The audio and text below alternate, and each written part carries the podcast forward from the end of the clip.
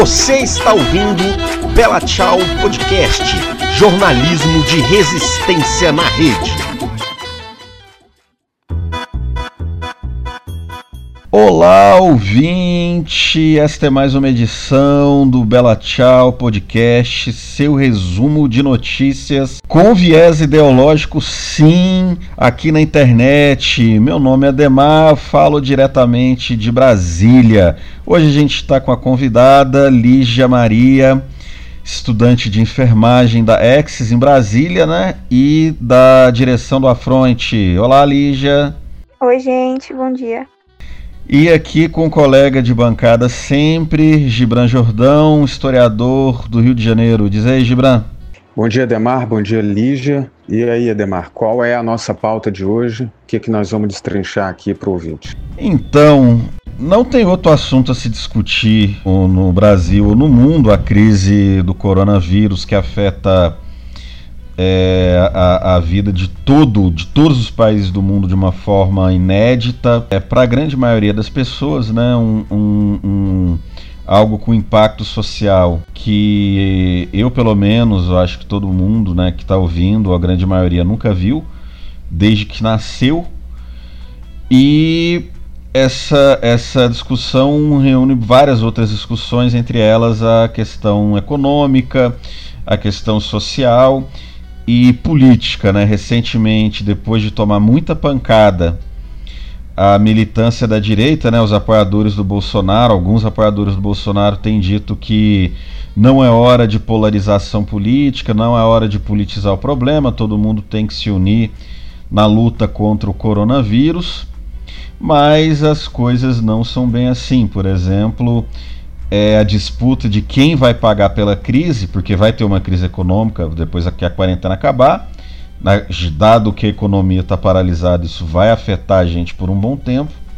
E a disputa de quem paga pela crise é uma disputa, antes de tudo, política. A gente teve aí é, a medida provisória, né, que foi editada ontem, que preocupa muito é, é, quem defende os direitos da classe trabalhadora, porque previa, isso foi tirado depois, mas previa é, que o trabalhador ficasse quatro meses sem receber o salário com contrato de trabalho suspenso.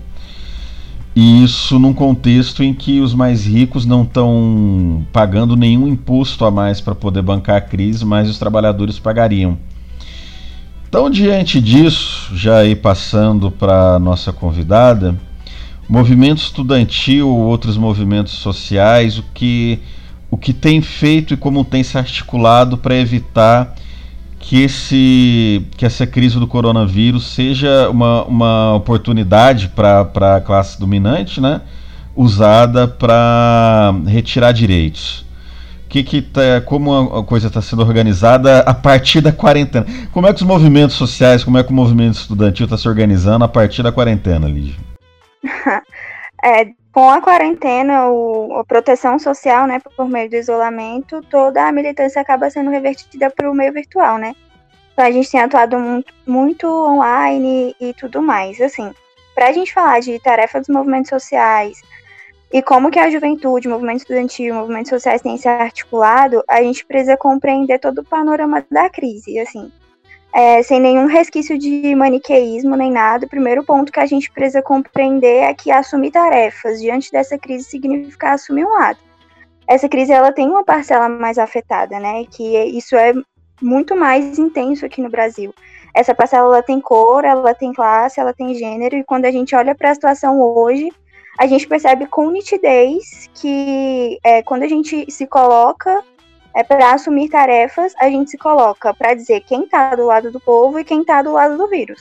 Quem está cunhando uma política de morte, quem está em defesa da vida e da proteção da classe trabalhadora.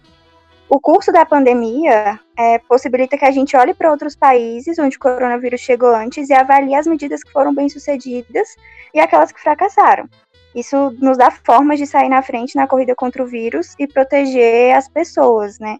É algo que o governo tem vacilado em fazer, como você trouxe, Ademar, Ontem foi editada a medida provisória, né, da suspensão dos salários por até quatro meses.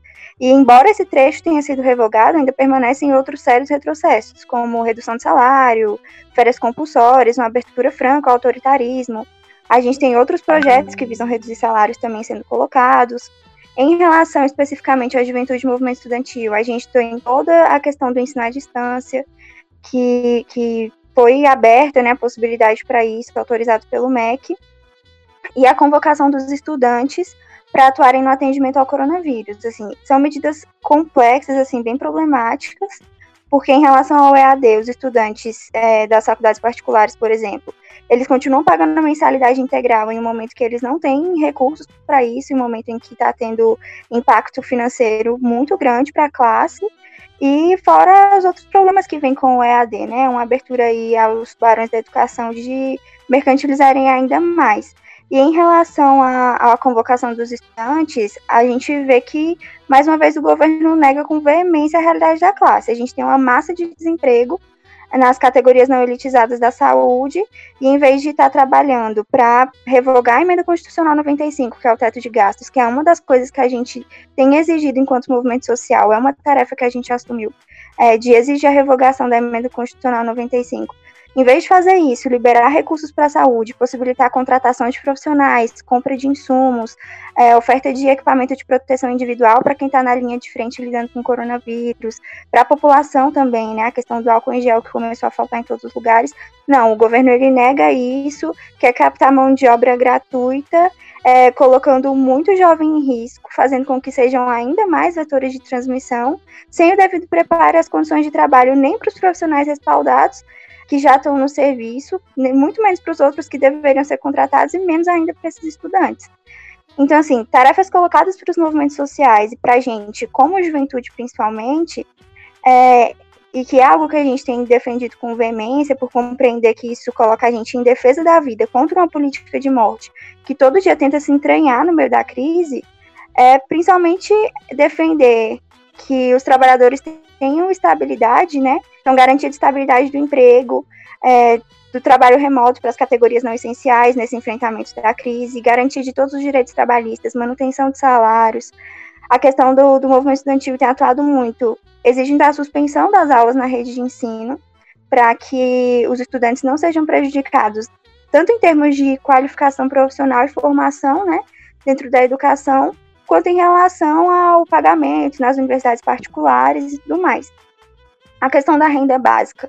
Tem, é uma coisa que a gente tem exigido bastante, ao contrário dos 200 reais aí prometidos pelo governo, que ninguém consegue sobreviver com isso em um mês, nem em sonho, é, a gente exige que tenha uma renda básica digna, ao menos um salário mínimo, para que esses trabalhadores, principalmente os trabalhadores informais, que têm estado numa situação ainda mais crítica nesse momento, consigam sobreviver com dignidade. A questão das isenções das contas de água e luz, é, revogação do teto de gastos, como eu falei. Esse momento, quando a gente fala de defender a vida da classe trabalhadora, a gente fala de construir e defender o sistema único de saúde, né?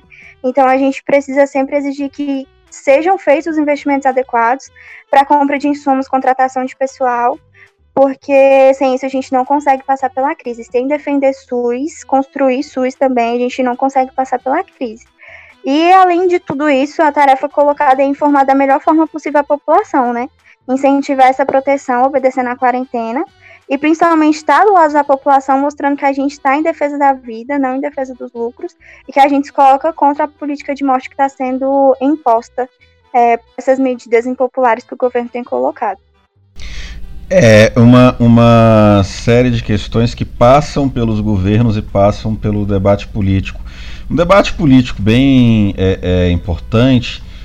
Ah, todo mundo está vendo, acho que na boa parte da, das pessoas que estão procurando informações estão vendo é, os vídeos de um biólogo da USP, o Atila Yamarino, e tem um vídeo dele que ele coloca uma coisa muito interessante. Você tem três tipos de política diferentes para o combate ao, ao, ao, coronavírus. Uma é a, é a você manter as coisas normalmente funcionando enquanto as pessoas vão pegando imunidade, o que causaria uma quantidade enorme de mortes, porque antes, que todo mundo pegasse imunidades mais frágeis iriam morrer. Uma segunda política seria de mitigação, que seria uma quarentena parcial, apenas evitar grandes aglomerações, e a terceira seria a supressão, né?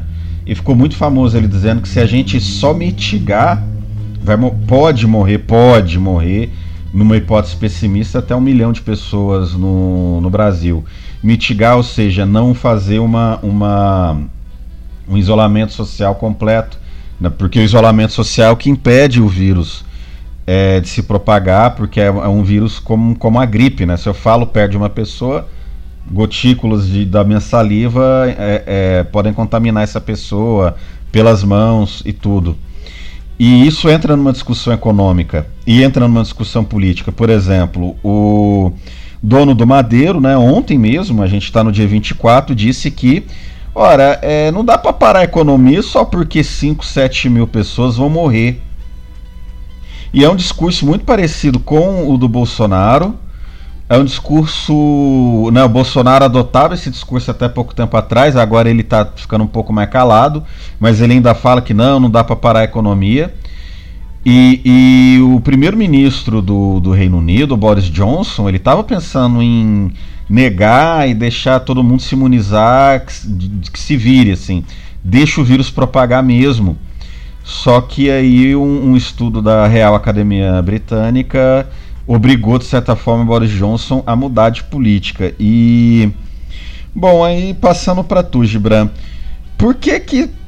Quer dizer, tem empresário que coloca o lucro deles acima da vida, sendo que o próprio empresário também é grupo de risco. O cara acha que Botox imuniza, ele mesmo pode morrer.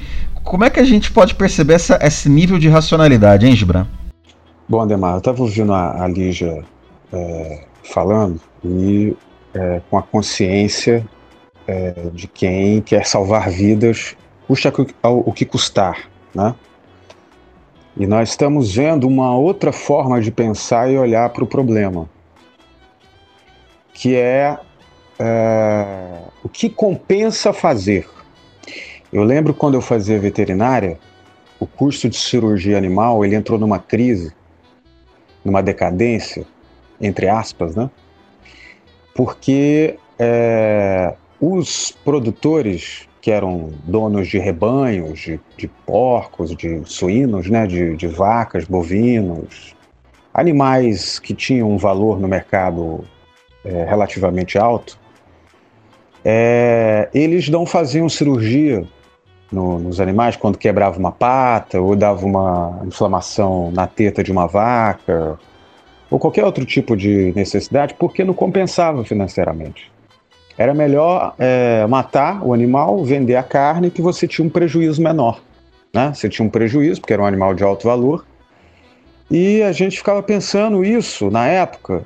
É, já, era, já era um pouco desconfortável né? você aceitar esse tipo de pensamento para quem estava fazendo cirurgia animal para cuidar dos animais, você imagina esse tipo de pensamento capitalista transferido para a nossa espécie, né, para a espécie humana. Ou seja, é, não compensa financeiramente para o capital cuidar das pessoas e salvar todas as pessoas. Agora, se a gente levar em consideração que essa crise da pandemia do coronavírus ela está tendo uma resposta dos governos porque ela tem um, um grau de destruição de vidas é, muito maior do que várias outras doenças que surgiram recentemente e por isso isso causa uma preocupação e está tendo algum tipo de resposta de vários governos muitos, muitos poucos. Acho que o governo brasileiro é o que mais respondeu mal no mundo. Eu não tenho conhecimento de outro governo que tem viés de extrema direita que está se comportando com as declarações do Bolsonaro. Nem o Trump está fazendo isso agora, pode ser que fez um tempo atrás. O, o, eu não tenho, não, não, vi ainda. Pode ser que tenha um ou outro por aí, mas eu ainda não vi. É, então veja bem, há um setor da burguesia brasileira que está disposta a botar a cara para bater, para defender os seus lucros e tentar convencer a opinião pública de que não tem problema, gente. Morre gente todo dia de tudo com até doença. Né? morre de acidente. Então por que, que agora nós temos que parar tudo que vai morrer gente de coronavírus? Se todo dia morre gente de todo tipo de jeito. Então, na verdade, ele tem um elemento mórbido, né? fascista nessa declaração, mas tem um elemento que é verdade, porque tem várias outras doenças que já existem na população que é tratada assim. Por que, que é tratada assim? Porque há quanto tempo o SUS e a saúde pública vem sendo sucateada e não vem dando conta de dar respostas efetivas a todos esses tipos de doenças. E quando surge uma doença de alto poder destruidor, né, então, de, de alto alcance, de, de, de um grau de infectividade muito forte, de virulência muito forte, que, que, que não respeita a classe social, né? aquela, aquela doença que, que tem um alcance tão grande que não basta se, lavar a mão uma vez por dia, então você acaba, acaba atingindo os mais pobres, mas acaba atingindo também os mais ricos. Aí se expõe, nesse momento, né, para todo mundo ver como é que pensa aqueles que têm o comando do orçamento público, têm o comando das decisões políticas do país.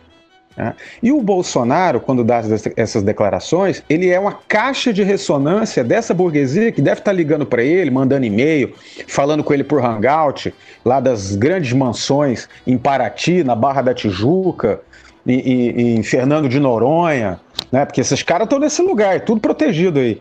É, com seu respirador, com seu hospitalzinho particular dentro da casa deles, dizendo pro Bolsonaro assim, bicho, não dá para deixa morrer, todo dia morre gente aí, agora nós vamos para e, e, ele tá sendo a caixa de ressonância da burguesia mais cruel, mais fascista, mais é, é, com perdão da palavra, mais nojenta que a gente pode ver nesse país, porque Vê o vídeo do Malafaia preocupado com, com os fiéis irem para a igreja, porque senão ele vai ficar sem dinheiro dos fiéis.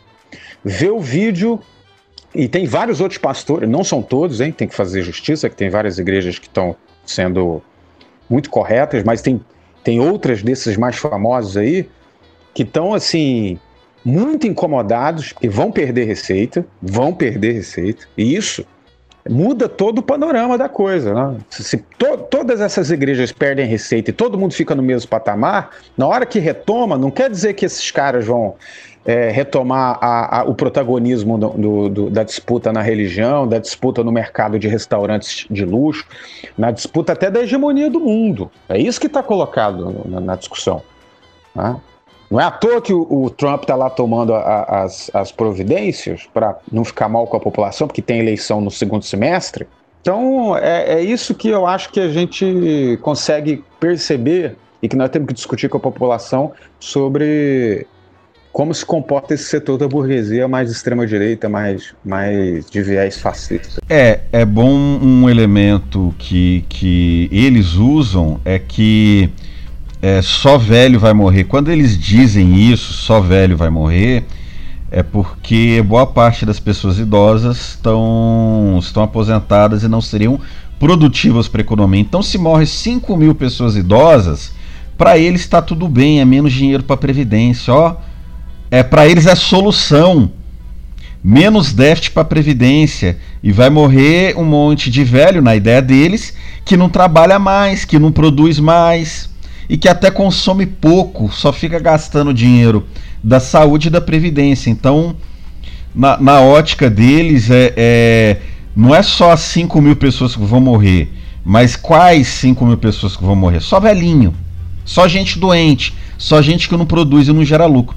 Agora, uma coisa, é, Lígia, também é bom é, é, alertar que, que, a depender do que vai ser feito, do que pode não ser feito, não é só 5, 7 mil pessoas, é muito mais gente, né? A, as pessoas às vezes não enxergam o quanto daqui a alguns dias a gente pode estar na mesma situação da Itália ou até pior, né? É, muito mais gente, assim. E é, é, muito isso, de quando a gente fala de quem vai morrer, é só velhinho que não dá lucro. Mas com o acirramento da pandemia, a gente não tá falando só disso, né? Não que seja menos importante. Mas a gente tá falando de um crescimento vertiginoso é, da quantidade de mortes e É, em relação ao coronavírus, não necessariamente todo mundo vai precisar de leito de UTI, por exemplo, é mais realmente esse grupo de risco.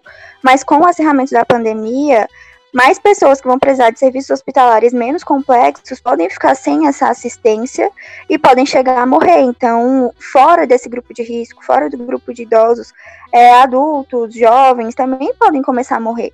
A gente tem essa compreensão de que, ok, quem está fora do grupo de risco não vai desenvolver sintomas severos, tudo mais. Tudo bem, não pode até não desenvolver sintomas severos que exijam um leito de UTI mas pode desenvolver problemas respiratórios que exijam um certo atendimento hospitalar. E a gente está falando de respirar, né? Assim, então, é, se a pessoa começa a desenvolver problemas para respirar e não consegue essa assistência hospitalar, a probabilidade dela morrer aumenta. E aí o nosso índice de mortalidade pela doença vai aumentando também. Essa questão de que o Gibran traz, de, das pessoas falarem que todo dia morre gente de todo tipo de coisa, é, é, bem preocupante quando as pessoas trazem esse discurso, como esses empresários têm falado muito isso, porque quando a gente para para pensar nisso, as pessoas morrem de doenças preveníveis, porque o mundo nega a necessidade de um sistema universal de saúde. Como o Bolsonaro tem negado a necessidade de investir no nosso sistema universal de saúde agora. É, nega a necessidade de uma política adequada de prevenção e promoção da saúde. Aqui no Brasil, por exemplo, a gente vive um quadro epidemiológico peculiar que é a sobreposição de doenças crônicas e de doenças infecciosas. Mas aqui no Brasil a gente também tem o maior patrimônio em termos de política pública, que é o Sistema Único de Saúde. Então, lutar agora contra o coronavírus e começar a compreender que toda vida é vida, e, não importa se é só o grupo de risco que vai, que vai morrer por uma questão de lucratividade, é a gente lutar em defesa do SUS, né, em favor do SUS, exigir a queda do teto de gastos, tirar da cabeça do parlamento definitivamente a reforma administrativa e conscientizar as pessoas da importância que a saúde universal tem e fazer todo mundo entender que esse é sim um debate político. Que quando a gente está falando de das pessoas pensarem que tudo bem morrer porque, ok, não lucra mais, né? Ah, e a gente, em contraposição, defender que esse é um debate político, que a gente defende o SUS e a vida, quando elege alguém que, que defende o SUS e faz política fora do meio eleitoral, junto do povo, é, sem conciliação de classe, sem aceitar que a, a burguesia, os, os, grandes empresários tragam esse discurso de morte, a gente empodera a nossa classe, né? A gente traz o domínio da nossa classe na defesa dos nossos direitos, entendendo que defender esses nossos direitos também é defender a vida. Então, nesse momento, toda a vida é vida, a gente tem que é, defender colocação de estrutura para atender todas as pessoas, independente se elas não são mais economicamente ativas, porque a gente precisa dar estrutura para o atendimento dessa pandemia. A gente não pode deixar chegar na, no nível da Itália, como você colocou, né? Em que as pessoas estão morrendo a, centenas por dia, e aí é isso, isso já se assumiu como normal, assim, de tudo bem, é, o critério vai ser deixar morrer se for mais velho e tentar fazer alguma coisa se a pessoa for mais jovem. Não é isso, assim, a gente tem que defender o valor da vida acima de qualquer coisa. É, ou seja, não tem como não discutir política, a defesa do SUS, o combate a, a esse pessoal que ainda é negacionista, né? Especialmente esses grandes empresários como o dono do Madeiro, Luciano Hang, que defendem uma política que é deixar as pessoas serem simplesmente exterminadas defender uma compensação econômica em que os ricos paguem pela crise econômica que está por vir.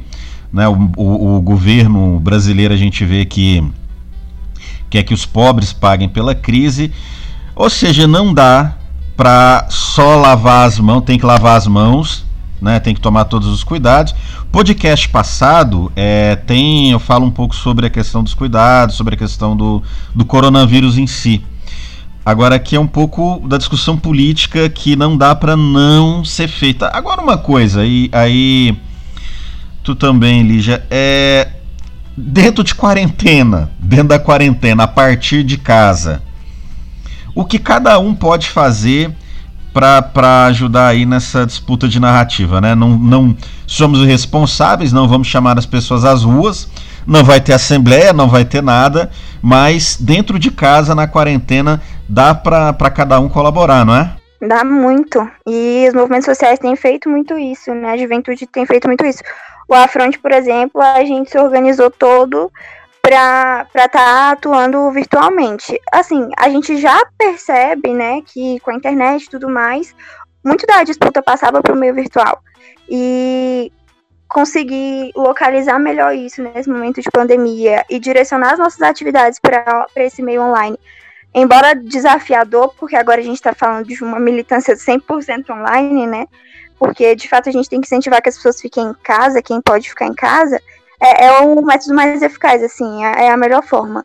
E aí, jeitos da gente ajudar estando em casa é atuando qualitativamente nas redes sociais assim, acho que não é o momento da gente ficar entrando em polêmica com, com negacionista é, em relação a ficar discutindo com essas pessoas, uma disputa vazia do discurso e tudo mais. Mas, principalmente, a gente desmentir as fake news, então espalhar para as pessoas os canais corretos de comunicação, espalhar informação. No Afronte, por exemplo, a gente está com o Correio do Afronte todos os dias circulando com informação sobre o coronavírus, informação sobre o que tem sido feito na universidade, sobre as nossas ações fortalecendo também as ações de outros coletivos, porque esse é um momento de unidade. É como a gente tem repetido bastante, a gente tem que, que delimitar, sim, quem está em defesa da vida e quem está colocando política de morte. Então, é um momento de unidade, a gente fortalecer a ação de outros setores, né, que, que são aliados com a gente da gente educar pessoas, então colocar muita informação sobre coronavírus, informação confiável, sempre checar o que chega pra gente, pra gente não acabar disseminando fake news também, né? Então, sobre o que é o vírus, as medidas de prevenção e principalmente sobre o que a gente defende, né? Espalhar informação sobre o que a gente defende. Que esse é o momento da gente defender dignidade para as pessoas. Que estar em casa implica para muita gente não conseguir trabalhar, e não conseguir trabalhar implica em fome, e também é, o coronavírus não mata só pela doença, né? Ele pode matar também pelas condições de vida que, que pode impor a população.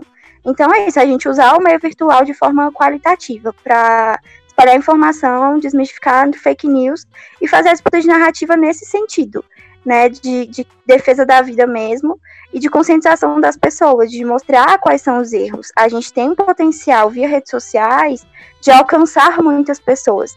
Então, quando a gente começa a direcionar o nosso conteúdo para quem a gente vê que está apresentando essa informação e que está aberto a receber uma informação é, fidedigna, honesta em relação a toda a situação, a gente tem que atuar nesse meio, né? É, o movimento sindical também está se mexendo, né, Gibranto? Podia falar mais sobre isso? É, é o seguinte, o, o papel dos sindicatos agora, nesse momento, é, você não pode sair para a rua, não pode fazer manifestações de rua, né? É, e nós estamos vendo dois tipos de mobilização nesse momento. Né? Não só os sindicatos, mas os movimentos sociais, o ativismo, as organizações políticas estão atuando nas redes sociais, como disse a Lígia, como a Fronte está fazendo, que é uma organização de juventude, de estudantes. É, mas também nós estamos vendo o fenômeno dos panelaços, né? Que agora não é uma. No início teve uma discussãozinha, ah, mas quem fez isso é, foi a direita, né? E tal, lá atrás, a gente. Mas isso aí é a questão da necessidade de poder se expressar. Se você não pode ir para a rua, meu irmão, você vai gritar onde? Né? Nas redes sociais é, você pode fazer, mas tem um limite isso. Então começou a surgir. É, o primeiro panelaço estava marcado, eu lembro, semana passada, se eu não me engano, e só que um dia antes, de forma espontânea, já começou os panelaços em, algum, em alguns, algumas cidades. E agora virou uma rotina. Quase todos os dias tem panelaço. Pelo menos aqui onde eu moro, é, a, aqui no Rio, tem todo dia. Todo dia, na hora do Jornal Nacional, tem panelaço. Claro que não é assim em todas as cidades, mas quando é, tem aqui, é, marca, marca-se a data, né, e todo mundo, to, todas as organizações convocam, acaba sendo no país inteiro. Na minha opinião, acho que os sindicatos e as organizações de juventude, os movimentos sociais, têm, dois, têm uma importância muito grande nesse momento por conta de dois elementos. O primeiro, é, continuar as, mobilizações e também continuar o debate político-ideológico. Não tem essa de que ah, agora, nesse momento de dificuldade, não pode discutir política, não pode criticar o governo, não, isso não existe. Agora que é a hora de mais discutir política e mais criticar os governos se eles vacilarem, porque é um momento onde você está com a sua vida em risco. É, então não tem esse negócio de que não pode discutir política agora.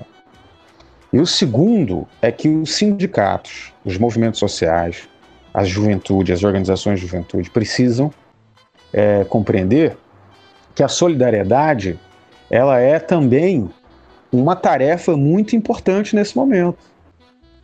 É, nós temos que fazer toda a disputa é, política, mas também prestar solidariedade. E prestar solidariedade significa desde passar informação fidedigna sobre a doença, sobre o vírus, sobre como se proteger, como também ajudar os setores mais vulneráveis com arrecadação de alimento, porque muita gente vai ficar sem emprego, vai ficar sem renda, vai ficar com dificuldade de se alimentar, né?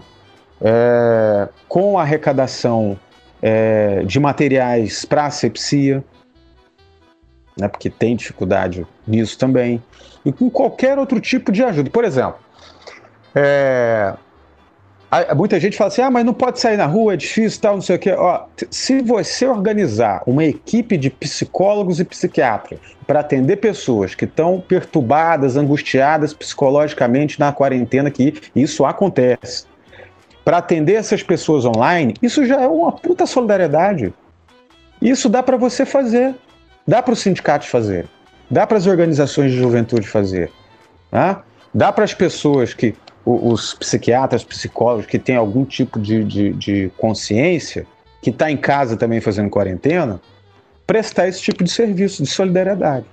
Né? Então, é, é, claro que as pessoas têm os seus clientes, mas agora você pode abrir também uma parte do seu dia, um momento do seu dia, para atender aquelas pessoas que ou podem pagar muito pouco ou podem não pagar nada e estão perturbadas, perturbadas com as notícias, estão, estão em depressão, estão angustiadas, porque as notícias são muito tristes, são muito impactantes. Né? Você vê um comboio de caminhões levando corpos para ser cremados em outras cidades, porque tem cidade na Itália que não tem lugar nem para enterrar mais os seus mortos, né? Tem, as pessoas entram em pânico. Então eu acho que os, o, o, todo, todo movimento socialista, todo movimento sindical, todo o movimento estudantil, todos aqueles que estão na luta diária, independente da sua concepção estratégica de, né, de, de política, ideológica, tem esse papel também fazer a disputa política ideológica, mas também prestar solidariedade, dar um show de solidariedade. E, ah, isso é muito importante, inclusive até para ganhar a opinião pública sobre a importância do, dessas entidades, do papel dos sindicatos, que tem sido é, muito deformado pela propaganda da extrema-direita, pela propaganda daqueles que querem destruir os movimentos sociais. É, a solidariedade e o cuidado estão do nosso lado. A gente tem que mostrar muito isso, né? Se possível, é, ajudar o vizinho que está em grupo de risco e não pode sair de casa de forma alguma, pôr o lixo dele para fora, ir para supermercado. Então, né, grupos de sobrevivência, e aí tem que ser quem está fisicamente próximo, essa parte ela é importante também. Né? É, bom, e é isso. Para concluir, né, e passando para Lígia. É, corona, a luta contra o vírus também é uma luta contra a direita, também é uma luta em defesa da solidariedade. E, bom, alguma coisa mais para complementar, Lígia? Ah, acho que é isso, vocês falaram muito bem. A gente tem que se colocar agora da forma mais humana possível, né? Tanto politicamente quanto é, em relação à solidariedade e tudo mais. É ratificar mesmo que a luta contra o coronavírus é uma luta em favor do SUS e é uma luta contra a política de morte que tem sido colocada por quem está no poder hoje. Não existe a gente falar de luta contra o coronavírus sem debate político. É, a gente precisa desmistificar esse discurso de que não é hora de falar de política. Mais do que nunca é hora de falar de política. Mais do que nunca é hora da juventude se colocar é, como polo de defesa do, da vida, do Sistema Único de Saúde e de um programa político que defenda a classe trabalhadora, que defenda a juventude, que defenda o povo preto, o povo pobre, que defenda as mulheres.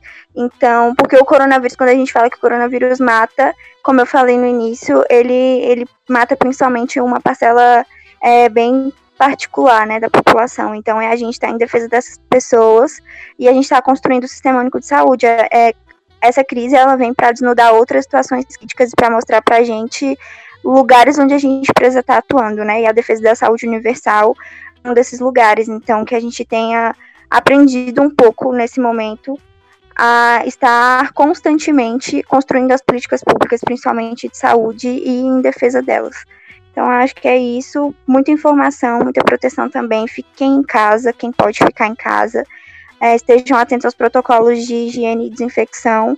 E para que a gente consiga fazer com que isso passe o mais rápido possível. Então, cuidem-se. É isso aí, Lígia. Obrigado, valeu demais a participação. E Gibran, para concluir, não, só queria é, agradecer a presença aí da Lígia, queria pedir a todo mundo que está ouvindo a espalhar esse, esse episódio, ele é muito importante nesse momento que a gente está vivendo, e dizer que esse foi um ótimo, um ótimo bate-papo para e que vai servir como instrumento aí de combate ao coronavírus, de propaganda, de disputa ideológica e de solidariedade. É isso aí, a gente chega mais ao final de mais uma edição do Bela Tchau Podcast.